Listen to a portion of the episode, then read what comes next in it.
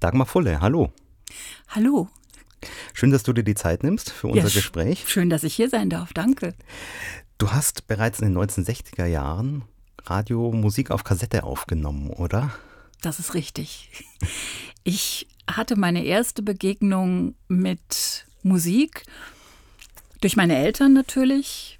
Bei uns im Wohnzimmer gab es eine Musiktruhe. Das war ein veritables Möbelstück aus dunklem Holz und das wurde auch immer mit äh, Möbelpolitur bearbeitet. Und da war vorne war eine Stoffbespannung dran, es war eine Radioskala, wie man sie halt kennt von alten Radios mit Hilversum und was da alles drauf stand an Ortsnamen, die ich nicht kannte. Und oben im Deckel war ein Plattenspieler drin. Das waren so meine allerersten Anfänge. Meine Eltern hatten Platten von Harry Belafonte, Bananaboot, wobei ich mich als Kind immer gefragt habe, was zur Hölle ein Bananaboot ist. Und ähm, wie meine Mutter zu sagen pflegte, Rack around the clock. Weil sie nach dem Krieg bei den amerikanischen Streitkräften gearbeitet hatte und Englisch konnte, aber eben diesen, diesen zauberhaften Akzent hatte. Damit hat es angefangen und ich habe mit, ich glaube, acht oder neun Jahren habe ich ein kleines Transistorradio bekommen. Das war, also ich bin mit Maßen immer ziemlich schlecht, aber lass es vielleicht 20 mal 10 Zentimeter gewesen sein. Ein kleines Transistorradio mit einem kleinen Lautsprecher. Und dazu habe ich dann tatsächlich auch einen kleinen Kassettenrekorder bekommen. Die Älteren werden sich erinnern, mit so Tasten vorne, in der Mitte ein Deckel zum Aufklappen. Kassette konnte man dann einlegen. Und ähm, dazu hatte ich dann ein ganz kleines Mikrofon, das vielleicht zehn Zentimeter lang war. Und dann habe ich tatsächlich von Mittelwelle, vom Deutschlandfunk, da gab es eine Sendung, die hieß Schlager Derby, das war die Hitparade. Deutschlandfunk in Köln, Lindenallee 7. Und ich konnte sonst nichts empfangen. In Kassel, ich komme aus Kassel, da gab es keinen EFN, keinen Radio Luxemburg, nichts. Also wir waren wirklich arm in den 60er Jahren, wirklich arm. Und dann habe ich halt dieses Schlagerderby gehört und habe mit dem Mikrofon diese Sachen ähm, aufgenommen und dementsprechend auf Mittelwelle. Dementsprechend klang das dann auch, es war mir aber egal. Hauptsache, ich hatte das für mich und konnte das hören. Habe auch vom Fernsehen teilweise aufgenommen, von der Hitparade. Da war mal dieser blöde Brummton drauf, was ich ja. gar nicht verstanden habe damals. Aber egal, Hauptsache, ich hatte das Zeug, weil Schallplatten kaufen war natürlich so mit acht, neun, zehn Jahren. Das war teuer, das ging noch nicht so richtig. Und warum waren es unbedingt die Sendungen vom Deutschlandfunk und nicht euer hessischer Rundfunk, den ihr da habt?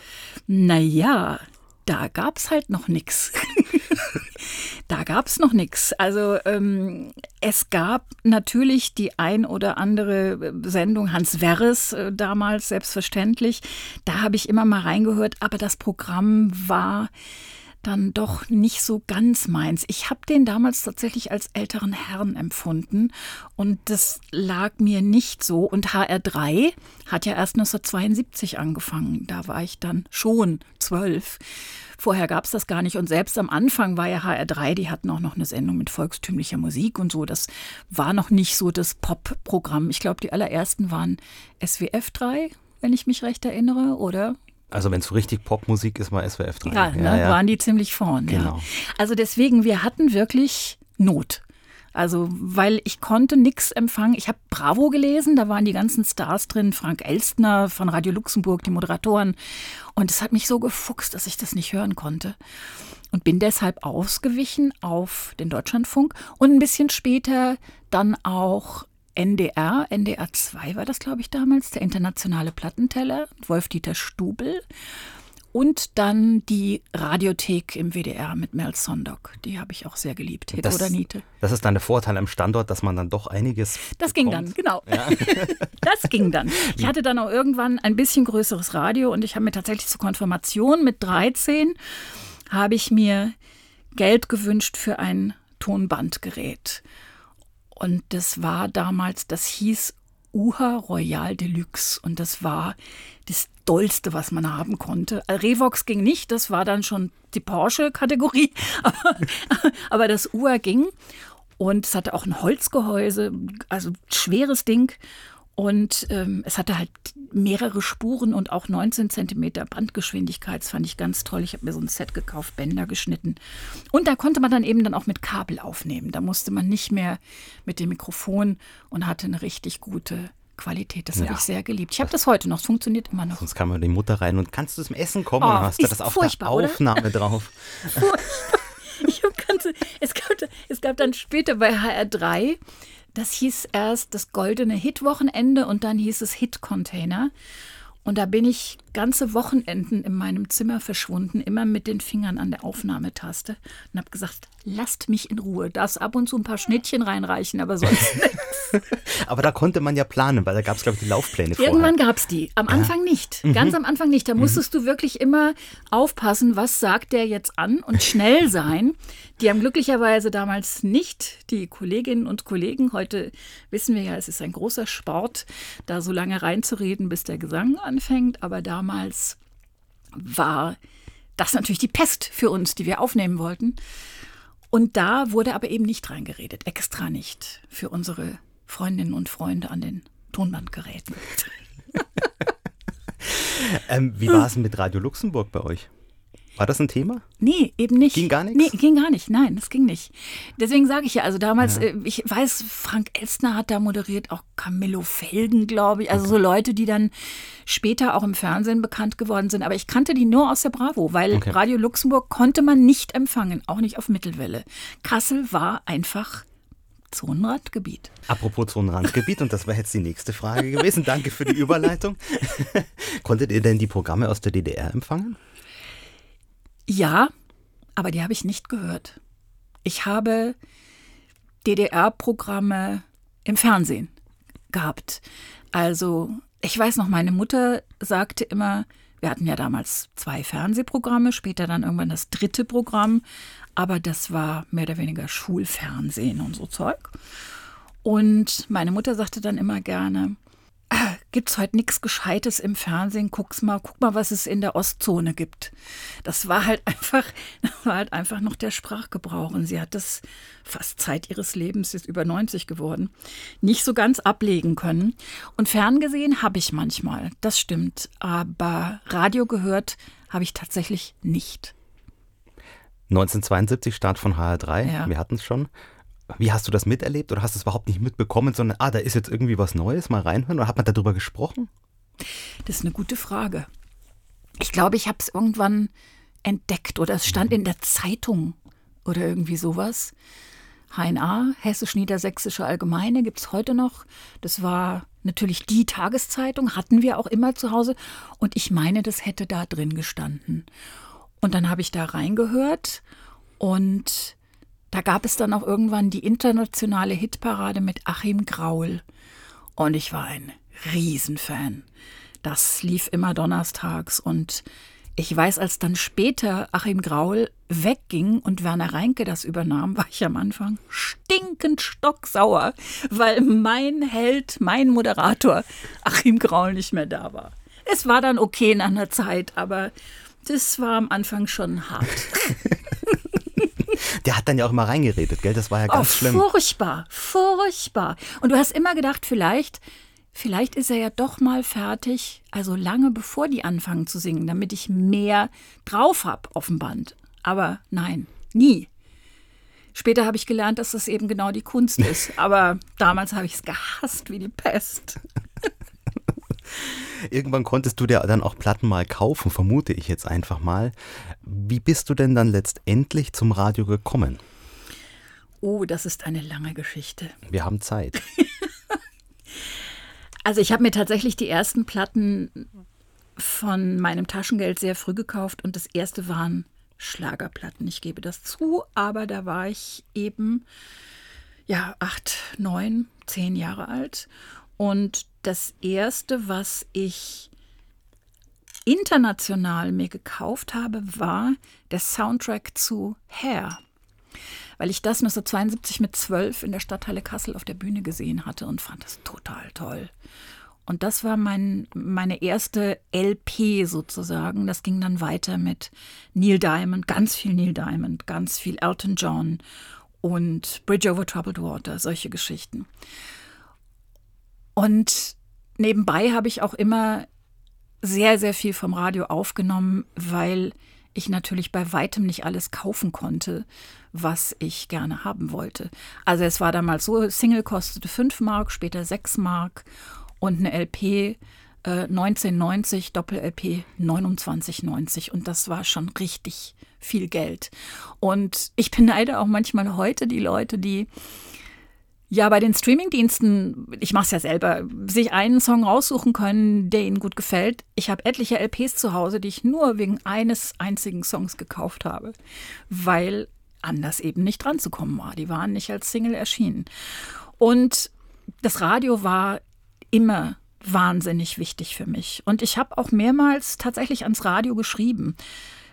Zweimal an Werner Reinke damals, den, den Moderatorenkollegen, der damals so, der muss so Mitte, Ende 20 gewesen sein in der Zeit. Ich war ein Teenager. Einmal waren wir von den Kanarischen Inseln gekommen und ich hatte dort natürlich so einen kleinen Urlaubsflirt und wir hatten unser Lied und ich wusste überhaupt, ich hatte keine Ahnung, wie es hieß. Ja, heute hältst du einfach Shazam hin und, und, und, und weißt, was es ist. Und damals habe ich ihm halt geschrieben und er hat dann wirklich tatsächlich über jemand anderen das rausgefunden. Das hat mich sehr gefreut. Und als ich 16 war, habe ich mitgemacht bei Oldies for Youngsters. Das war eine, ich glaube, Sonntagabendsendung. Da durften sich Hörer was wünschen in HR3. Und Werner Reinke hat das moderiert, aber zusammen mit Hörern. Und da habe ich tatsächlich einen Studiobesuch gewonnen. Und da bin ich mit 16 von Kassel nach Frankfurt gefahren mit dem Zug und habe mit zwei Jungs zusammen diese Sendung moderiert. Die gab es dann auf Tonband, die habe ich mitgeschnitten und ein anderer lieber Kollege hat das vor einigen Jahren restauriert und ich habe dann mit Werner zusammen eine Sendung dazu gemacht. Das war ein großer, großer Spaß, diese Ausschnitte zu hören, wie ich mit zitternder Stimme als 16-Jährige da saß und kaum einen Satz rausgebracht habe. Aber die Musikwünsche waren gut, da stehe ich heute noch zu. Das war ähm, Crosby, Stills, Nash and Young mit Chicago in der Live-Version und äh, Oh Happy Day von den Edwin Hawkins Singers liebe ich heute noch.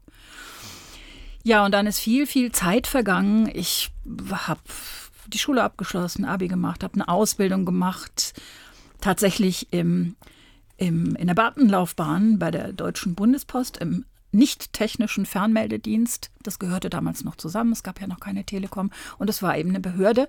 Habe da die Ausbildung gemacht, wollte dann irgendwann von Kassel weg, habe mich nach Frankfurt versetzen lassen. Das war 1984, Anfang 84. Und da hatte ich auch bei HR3, bei einem anderen äh, Moderator, Hans-Karl Schmidt, Atze, hatte ich mitgemacht bei einem Musikquiz. Weil mich Musik immer interessiert hat. Ich, ich habe immer alles verschlungen und mir auch Texthefte gekauft und alles Mögliche. Und hatte wohl da die Antworten richtig. Und dann hat er mich angerufen und hat gesagt, Atze war so ein Ur-Berliner, hat gesagt, also einen richtigen Preis habe ich jetzt nicht, aber du kannst ja mal ins Studio kommen.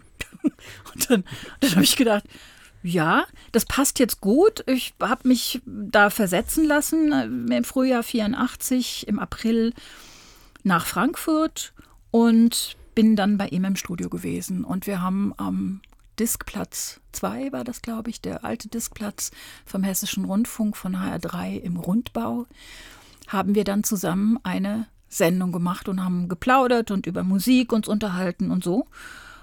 Und ich fand das sehr toll und er hat gemerkt, ich interessiere mich für Musik und weiß da auch ein bisschen was drüber und ich weiß nicht, was er in mir gesehen oder erkannt hat. Jedenfalls hat er gesagt, komm doch mal wieder und bring ein paar Platten mit. Das haben wir dann mehrmals gemacht und dann ist er mit mir zu Werner Klein gegangen, damals äh, Chef von HR3, war halt im Lauf des Jahres 84 und hat gesagt, hier, die soll mal was moderieren. Das ist heute unvorstellbar, ja, das ist unvorstellbar. Und dann habe ich eine Sendung gemacht, zuerst, die lief sonntags morgens von sechs bis acht, also unter Ausschluss der Öffentlichkeit weitestgehend. Und die hieß Ach, schon wach. Kollege Werner Reinke hat mir ein sehr schönes äh, Signet dafür gemacht. Wir hatten ja damals noch keine Gesamtverpackung für die Radiowellen, so wie heute.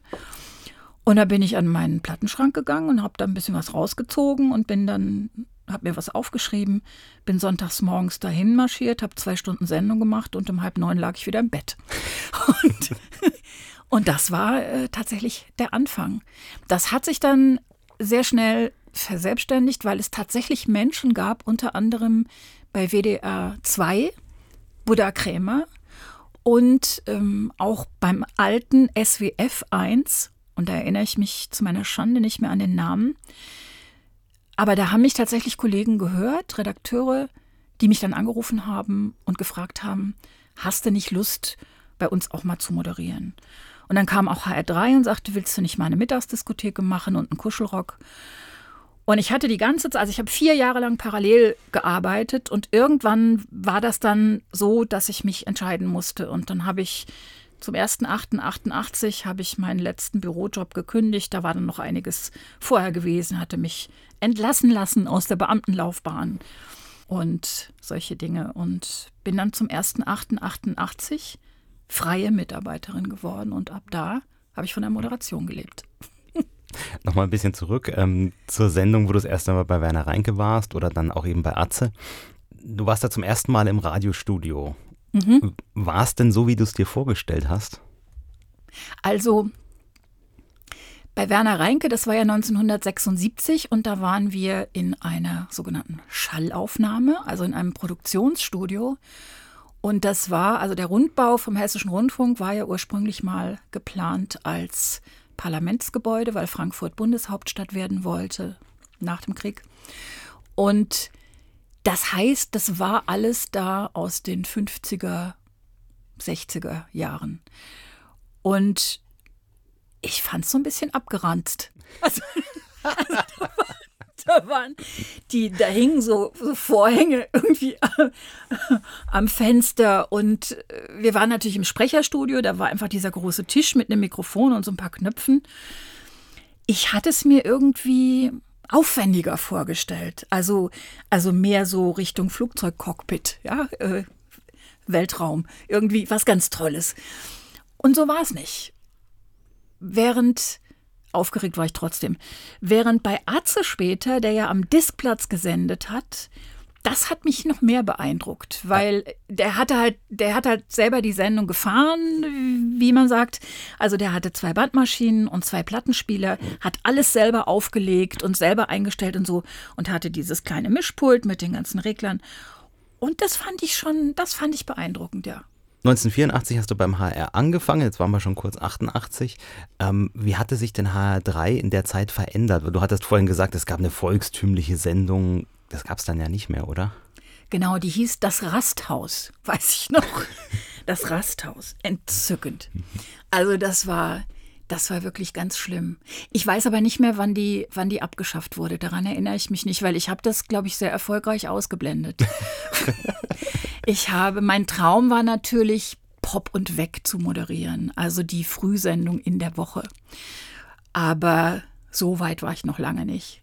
Ich habe, wie gesagt, also dann die Mittagsdiskotheke gemacht, äh, moderiert und auch den Kuschelrock, den ich sehr geliebt habe, von 23 Uhr bis Mitternacht. Und in dieser Zeit äh, zwischen 84 und 88 kam dann 1986 auch der Anfang von HR4.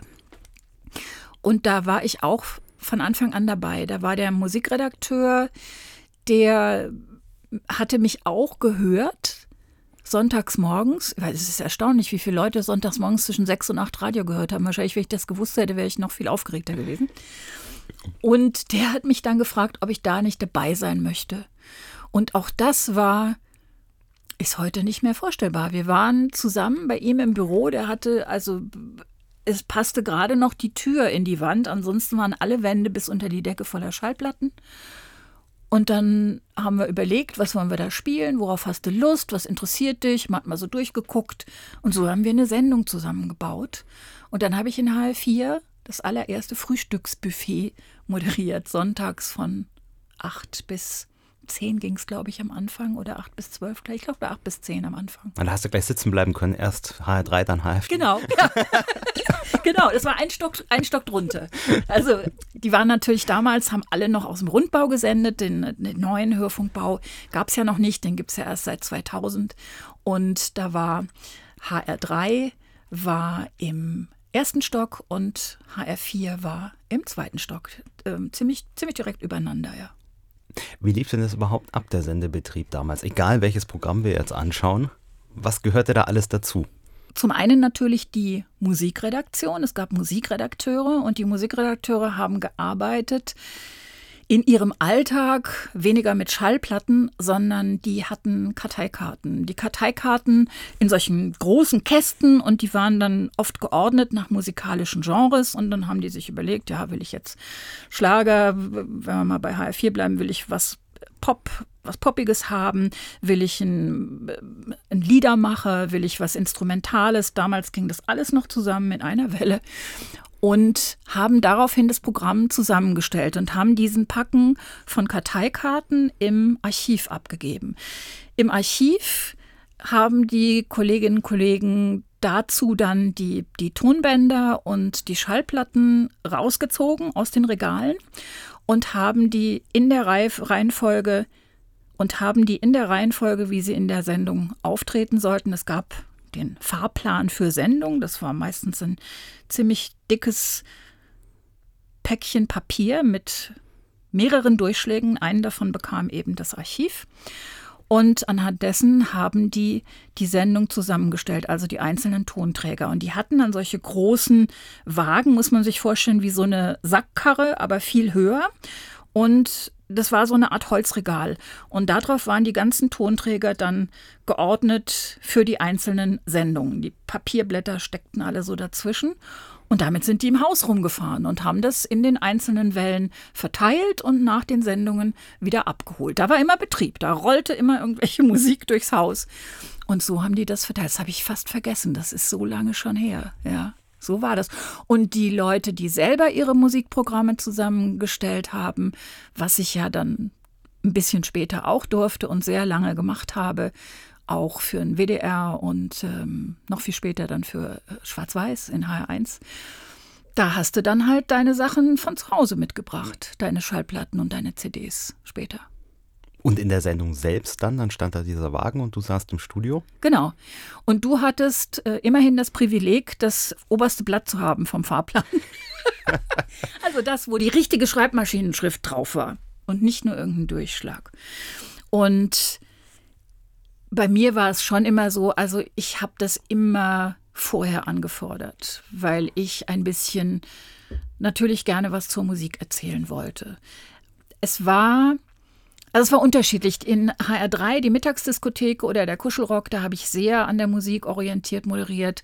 In HR4 war es das, was die Kolleginnen und Kollegen dann später immer gerne Zuwendungsmoderation genannt haben. Also man hat einfach auch mal was Nettes erzählt oder irgendeine kleine Anekdote. Und ich weiß noch, dass wir damals teilweise auf Flohmärkten alte Ausgaben von Reader's Digest gekauft haben, weil da so kleine Witzchen und Anekdötchen drin waren. Und dann haben wir uns dazu geschrieben, wann wir die erzählt haben, weil fünf Jahre später konnte man die nochmal erzählen. Solche Sachen, echt. Und also ich habe mir gern diese Fahrpläne vorher schon zu Hause angeguckt und habe halt was recherchiert, was natürlich auch sehr viel schwieriger war als heute.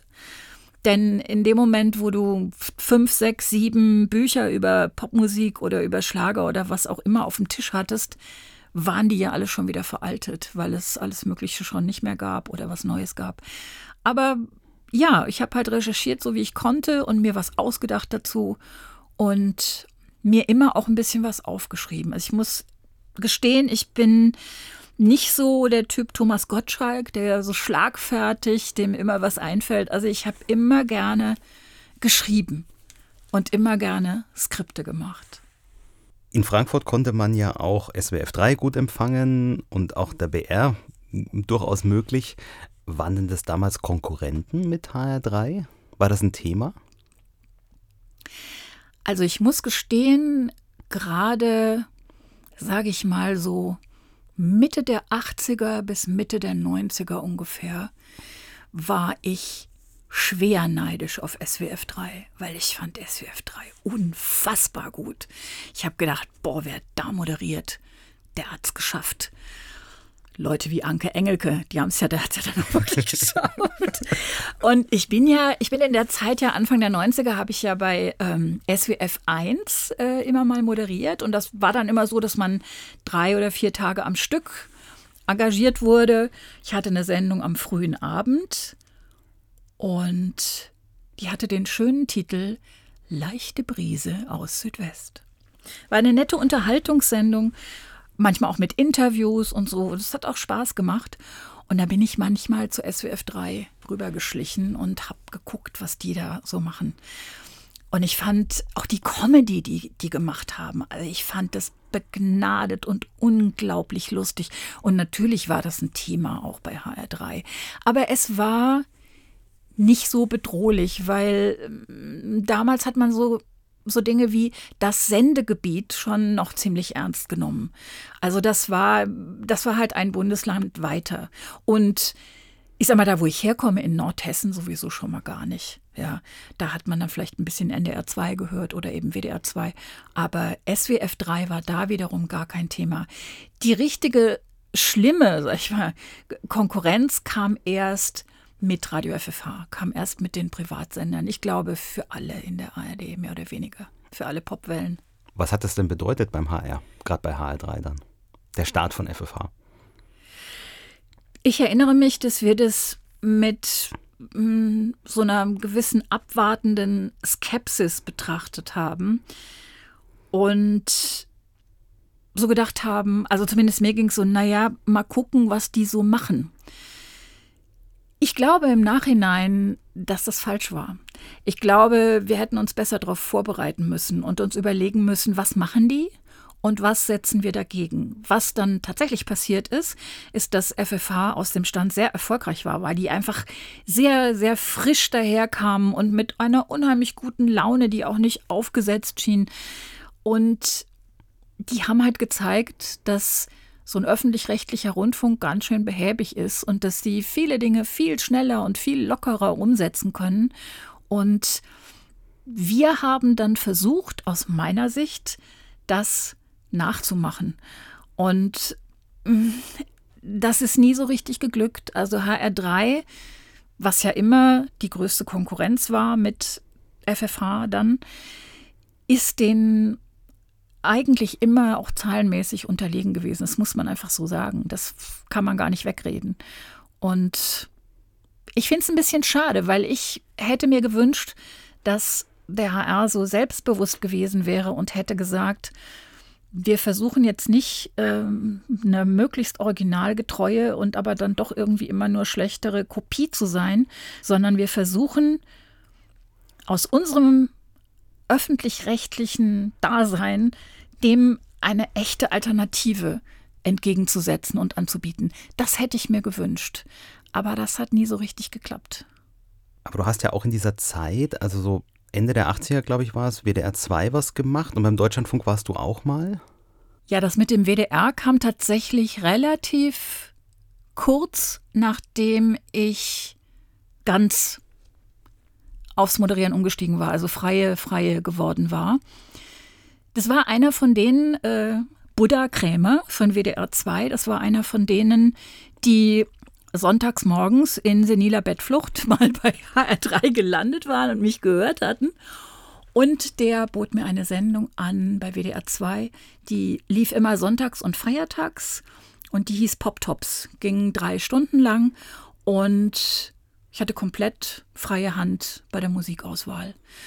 Das war sehr schön, weil sowohl Buddha Kremer als auch Edith Jeske, die als Dritte da im Moderationsteam war, sehr viel übrig hatten für so französische, italienische Musik und so und ich gar nicht.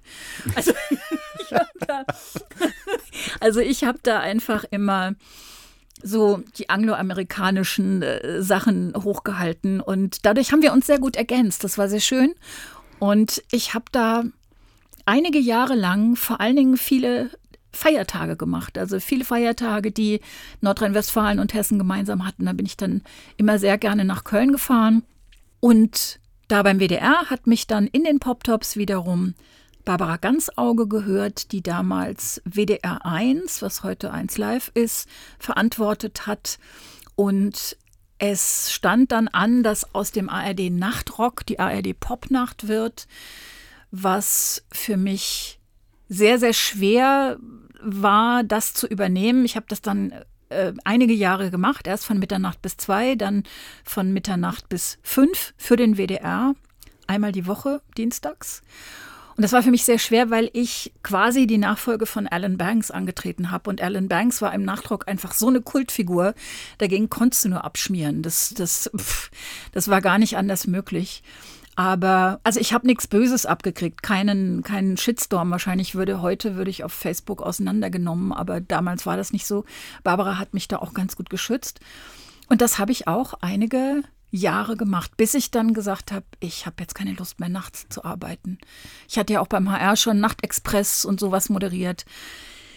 Das hat schöne Seiten, aber ich sag mal so, die Zeit so zwischen drei und vier nachts, das ist schon ein hartes Brot.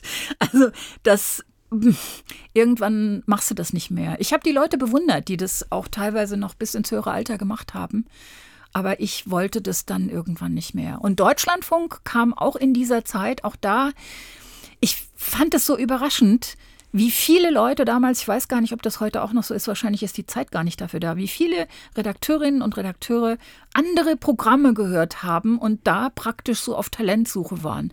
Das hat mich total überrascht. Und ich habe im Deutschlandfunk dann auch einige Jahre eine Sendung moderiert, die hieß Boulevard, heute heißt die Corso, das Kulturmagazin war am Anfang anderthalb Stunden, heute ist es, glaube ich, nur noch eine Stunde. Und das hat auch sehr viel Spaß gemacht. Das war wirklich so die ganze Kulturszene, ganz Deutschland, da ging alles, waren Beiträge, Gespräche. Das hat viel Spaß gemacht. Das waren dann auch oft so drei, vier Tage am Stück. HR3 hat sich mit dem Start von FFH, um wieder nach Hessen zurückzukommen, ja verändert. Du hast bis 95 dort moderiert. Was war denn der Grund, dass du dort aufgehört hast und wie ging es dann weiter bei dir beim HR? Also natürlich hat sich HR3 durch den Start von FFH verändert. Das habe ich ja schon angedeutet. Aber es hat sich nicht immer in eine Richtung verändert, die mir jetzt so gut gefallen hat. Und ich hatte ein großes Glück noch in dieser Zeit, dass nämlich in Planung war, eine neue Musiksendung in HR1 zu etablieren. Und diese Sendung gab es dann auch tatsächlich acht Jahre lang. Und ich sage immer, es war beruflich die schönste Zeit meines Lebens. Diese Sendung hat, lief von 1996 bis 2004. Und die hieß Schwarz-Weiß Musik in Farbe. Die lief an sieben Tagen pro Woche, zuerst von 19 bis 21 Uhr, dann von 20 bis 22 und dann kriegte die nochmal so einen kleinen Schlenker hinten dran, weil um 22 Uhr kamen die Themen des Tages. Das war halt so ein bisschen wie im Fernsehen auch, Tagesthemen oder heute Journal 20 Minuten. Und danach kam immer noch mal ein Schwarz-Weiß extra bis 23 Uhr, monothematisch musikalisch. Und in diesem Team, in dieser Schwarz-Weiß-Redaktion waren wir, ich weiß es nicht, insgesamt bestimmt 10, 15 Leute, die alle einen ganz unterschiedlichen Zugang hatten zur Musik und jede und jeder, ich sage mal, es war eine, eine lustvolle Anarchie. Ich glaube, wir haben alles abgedeckt von vergessener jüdischer Musik aus den 20er Jahren bis hin zur Elektronik, von, von Madonna bis hin zu lokalen Bands. Ich mag ja sehr gerne alles, was schwarze Musik des amerikanischen Südens ist. Äh, Blues, Soul, Gospel, Country auch. Mm, also da ging wirklich alles. Und das war ein großes Glück. Daneben habe ich noch ein bisschen HR4 moderiert und das war genug, um davon zu leben. Das war einfach eine richtig, richtig schöne Zeit. Also Musikjournalismus at genau, its best. Genau. Ja. 2004 HR1-Reform, du hast schon gesagt, die Sendung gab es dann nicht mehr.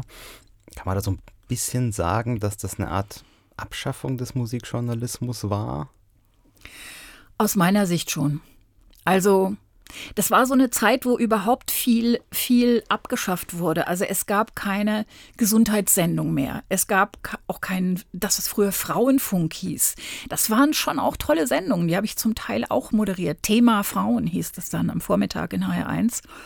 Und man hat dann gesagt, das war analog zu Zeitungen, zu Zeitschriften. Man hat überall gesagt, na ja, die Themen kommen jetzt überall vor. Also da brauchen wir keine besonderen Nischen mehr für und wir brauchen auch keine speziellen Musiksendungen. Und ich glaube, dass Schwarz-Weiß bei einer Sendung, die sieben Tage pro Woche lief, eine Autorensendung, die aber abends, und man muss bedenken, wirklich nach 20 Uhr, wo kaum noch jemand Radio hörte in der Zeit, 40, 50, 60.000 Hörer hatte, das war schon echt viel. Mm, dass das eben schon auch was gekostet hat, weil es, weil es eine Autorensendung war und wir einfach alle die Musikzusammenstellung und die Moderation bezahlt bekommen haben. Und wenn man das eindampft und sagt, ja, wir machen halt Musik aus der Computerrotation, 2000 fing das ja an bei uns, mm, dass wir umgestellt haben auf digital beim HR. Es war auch die Zeit, als das neue Hörfunkgebäude in Betrieb ging. Und da ist man halt mehr und mehr dazu übergegangen, die Programme entsprechend zu füttern. Was weiß ich, ich will zwei Oldies, fünf Männer, drei Frauen in der Stunde haben und sowieso. Und dann macht dir der Computer das Programm, du guckst nochmal drüber und fertig ist. Und der Musikjournalismus ist nicht sofort, aber doch nach und nach gestorben, weil man auch gesagt hat, abends ist eben keine Primetime. Und da geht ja der Trend jetzt immer mehr hin, dass man eigentlich nur noch Geld für die Primetime ausgeben will. Am Morgen, wenn die allermeisten Leute immer noch Radio hören und an zweiter Stelle vielleicht noch für die Drive-Time, also so rund um die Berufsverkehrszeit am späteren Nachmittag. Und dass man für den ganzen Rest kein Geld mehr ausgeben möchte. Also früher gab es ja auch musikjournalistische Sendungen in HR3, es gab sie in HR4, es gab sie wirklich von, von Swing über Country bis hin zu ähm, Hard Rock und Metal und also in allen möglichen Genres. Es war alles abgedeckt. Und ähm, in Schwarz-Weiß hat man immer gewusst, wenn ich jetzt einschalte und höre was, boah, wo sich mir die Fußnägel aufrollen, dann schalte ich halt aus und höre morgen wieder rein. Da gibt es bestimmt irgendwas, was mich interessiert. Also es war für alle gesorgt und an alle gedacht. Aber heute hat es jemand, der Blues hören will oder Soul hören will oder Country hören will oder Jazz oder ja, eben irgendwas, was nicht so allgemein kompatibel ist wie Ed Sheeran, der hat es schwer, was zu finden. Und das finde ich sehr schade, weil Musikjournalismus für mich einfach einen sehr hohen Wert hat. Und ich glaube für viele andere Leute auch. Das sind bestimmt keine Millionen, aber sie sind da. Aber ist das dann nicht eine Vernachlässigung des öffentlich-rechtlichen Auftrags? Weil eigentlich sollte ja Programm für alle gemacht werden. Ich finde ja.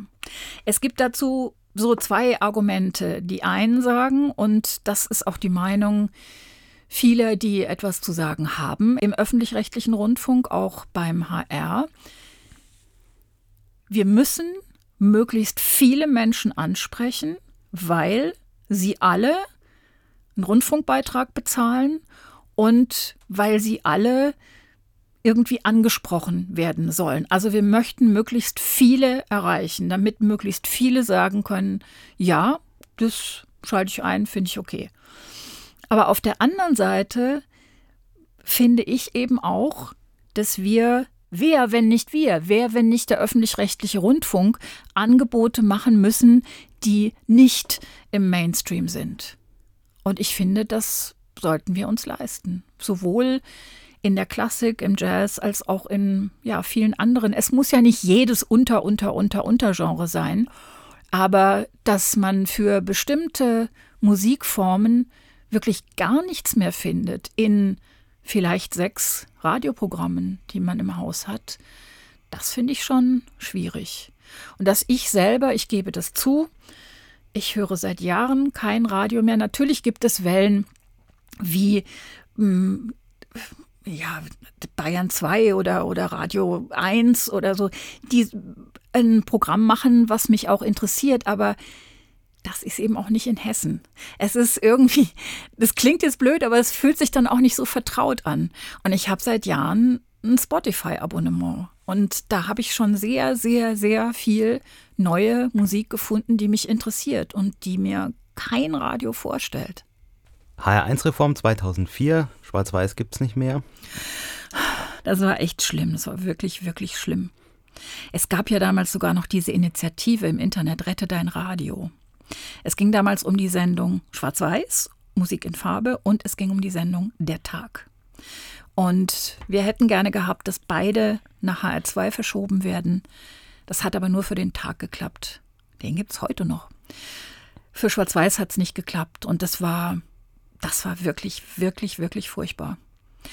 Ich habe dann im neuen HR1 moderiert und ich hatte dann wieder Glück, weil wir einen HR1-Chef hatten in der Zeit, der, ich sag mal so, menschlich nicht so super beliebt war bei den Mitarbeitern, aber der aus irgendeinem Grund dachte, dass ich das gut mache, was ich mache. Und der hat mir angeboten, samstags abends eine Sendung zu machen, die HR1 Lounge und dazu auch ein eigenes Musikprogramm zu machen. Und das war damals nicht vorgesehen in HR1. Der hat da irgendwelche Hintertürchen über irgendwelche Etats und Pipapo irgendwas verschoben und so. Und so hatte ich einfach das große, große Glück, dass ich da über Jahre hinweg nochmal eine Musiksendung machen konnte. Es war Samstagabend, das war blöd. Ich hatte in der Zeit ein kleines Kind, ich brauchte immer einen Babysitter.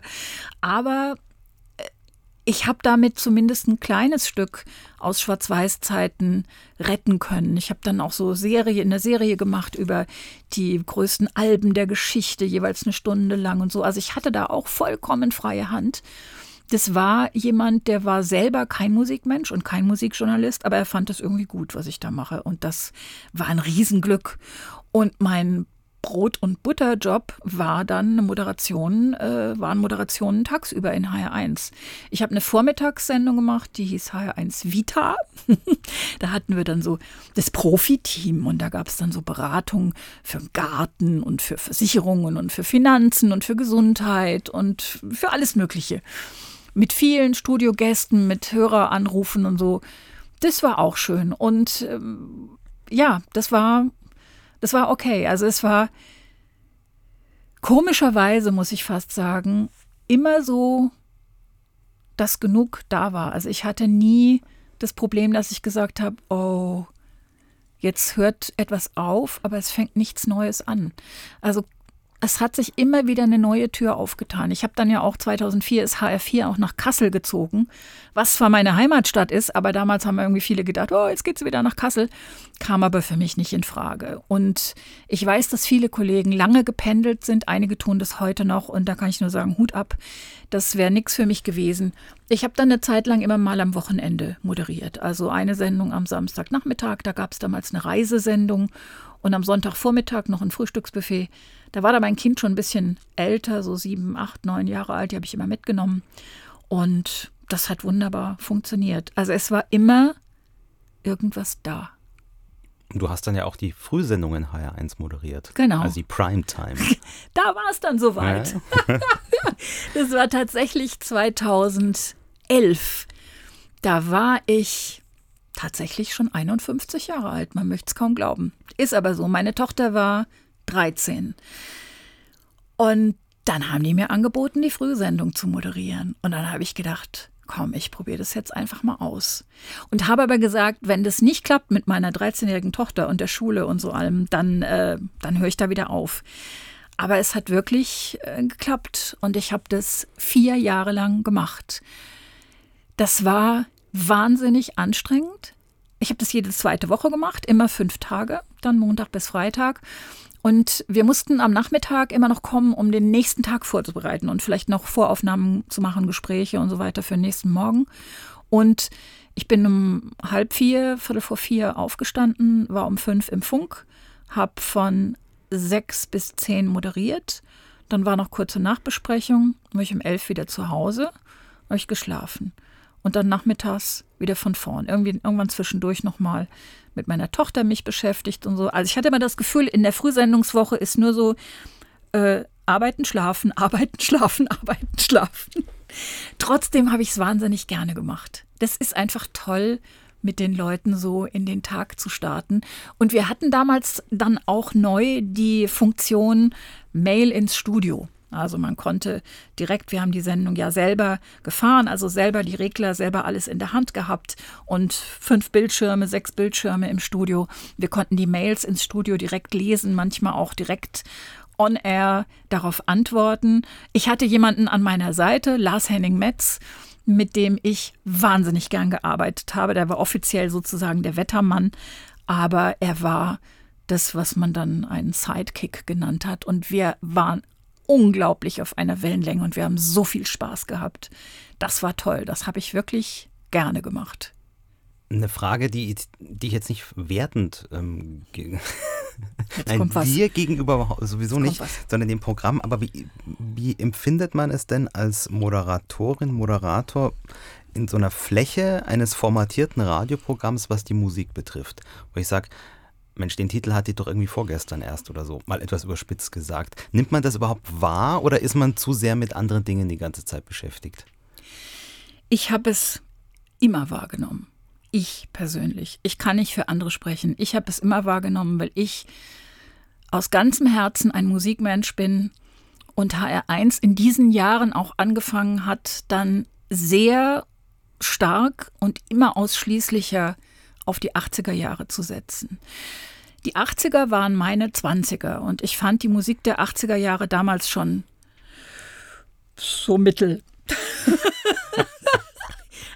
Also das war so die Zeit, wo ich, wo ich zuerst im Soul und dann äh, Anfang der 90er dann auch im Blues gelandet bin.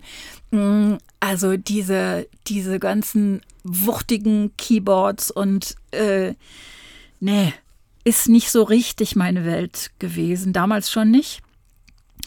Und in der Frühsendung ist natürlich auch die Auswahl der Songs die da läuft, relativ klein, weil die müssen eine bestimmte Anmutung haben, eine bestimmte Stimmung vermitteln.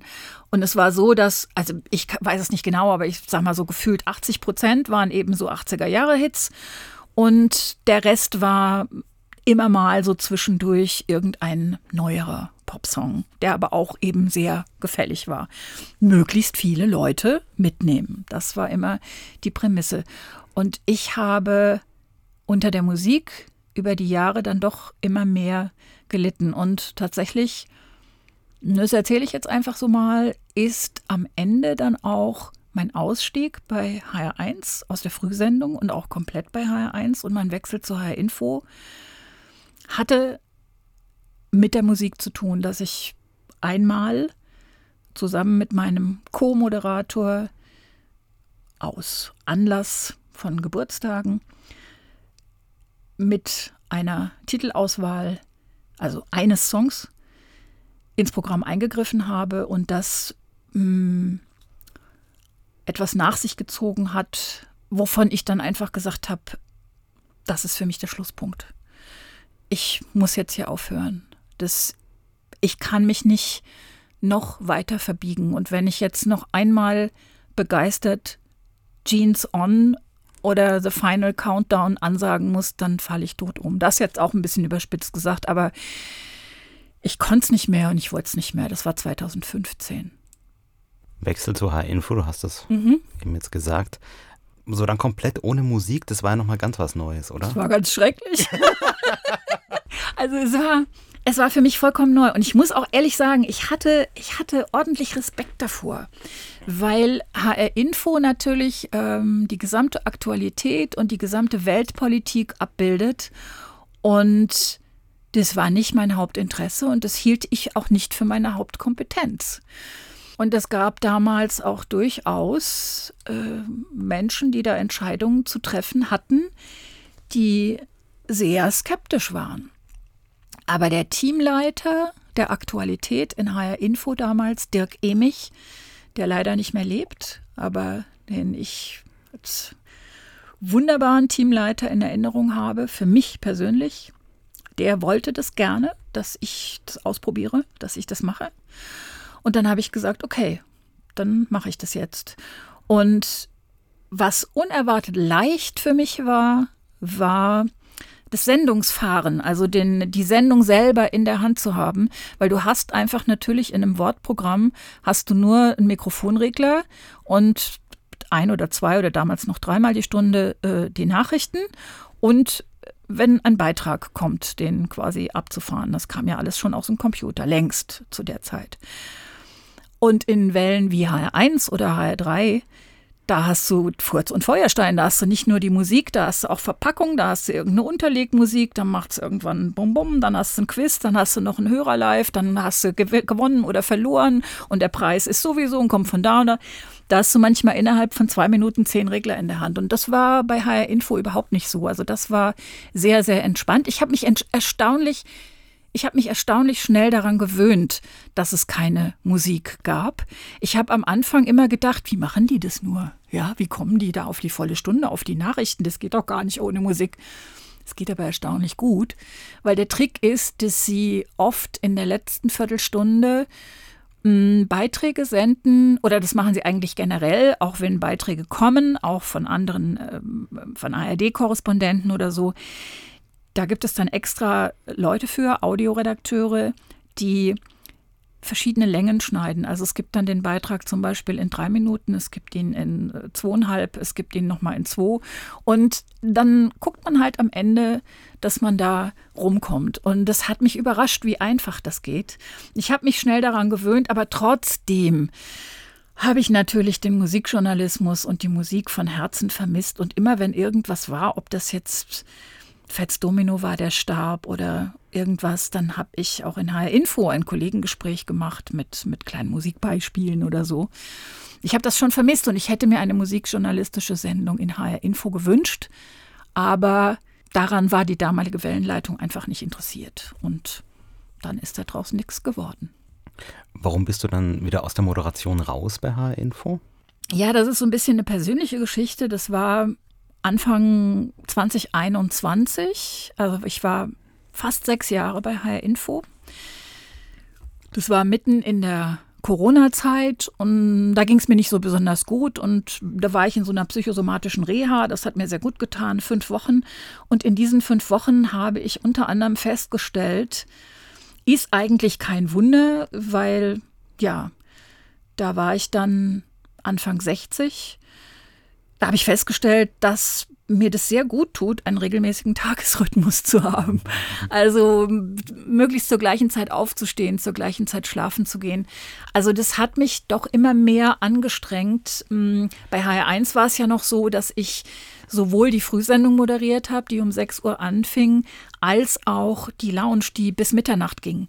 Und bei Info waren die Schichten so ein bisschen gemäßigter, da habe ich keine Frühsendung gemacht, aber trotzdem war es so, dass ich manchmal um sechs angefangen habe und natürlich auch bis abends um zehn gearbeitet habe und am Wochenende und Feiertage sowieso. Und ich habe einfach gemerkt, dass, dass mir das nicht mehr gut tut. Und dann, ich hatte bei HR Info auch schon neben der aktuellen Moderation die Kultursendung gemacht, HR Info Kultur, zweimal die Woche, 25 Minuten jeweils, da war ich in diesem Team schon. Und es hatte sich dann schon die Kulturunit gegründet im HR, die dann auch die Infokultursendung sozusagen mit übernahm. Die Kulturunit arbeitet also sowohl für den Hörfunk als auch für Bewegtbild, als auch für Social Media, als auch für Online. Da kommt also die Kultur wird da quasi auf alle Kanäle verteilt. Und da war ich von Anfang an dabei. Und da habe ich dann damals geguckt, wenn ich bei Info aufhöre, kann ich da noch ein bisschen mehr arbeiten. Ich wollte dann sowieso nur noch 75 Prozent, also drei Wochen im Monat. Und das hat dann geklappt. Ich muss aber sagen, das ist jetzt zweieinhalb Jahre her. Und ich mache das immer noch gerne, diese Kultursendungen. Ich kümmere mich auch gerne um Volontärinnen, Volontäre, die neu bei uns sind und denen ein bisschen was einfach zu vermitteln über Hörfunk, über Radio und wie man Beiträge baut und was wichtig ist. Aber das Live-Moderieren fehlt mir schon ein bisschen. Ich habe das 37 Jahre gemacht und dieses Gefühl, live im Radio zu sein, ist einfach ein tolles Gefühl. und witzigerweise, das sagen aber auch viele Kolleginnen und Kollegen, ähm, wenn ich live bin, verspreche ich mich nicht. Ich verspreche mich nur, wenn ich was produziere. Also das scheint irgend so, ein, so, eine, so eine innere, nicht bewusst abrufbare Spannung zu sein, die dann entsteht, wenn man das Gefühl hat, ich bin live und jetzt gilt's. Und das fehlt mir manchmal. Aber dafür gibt es ja auch noch schöne ehrenamtliche Radioprojekte, bei denen man noch mal live sein kann. Zum Beispiel? Zum Beispiel die wunderbaren Eifeler Radiotage, wo ich jetzt schon zweimal dabei war und äh, hoffentlich auch noch ein drittes und ein viertes und ein fünftes Mal erleben werde. Dagmar, ich danke dir vielmals für das Gespräch. Sehr gerne. Danke. Hat Spaß gemacht.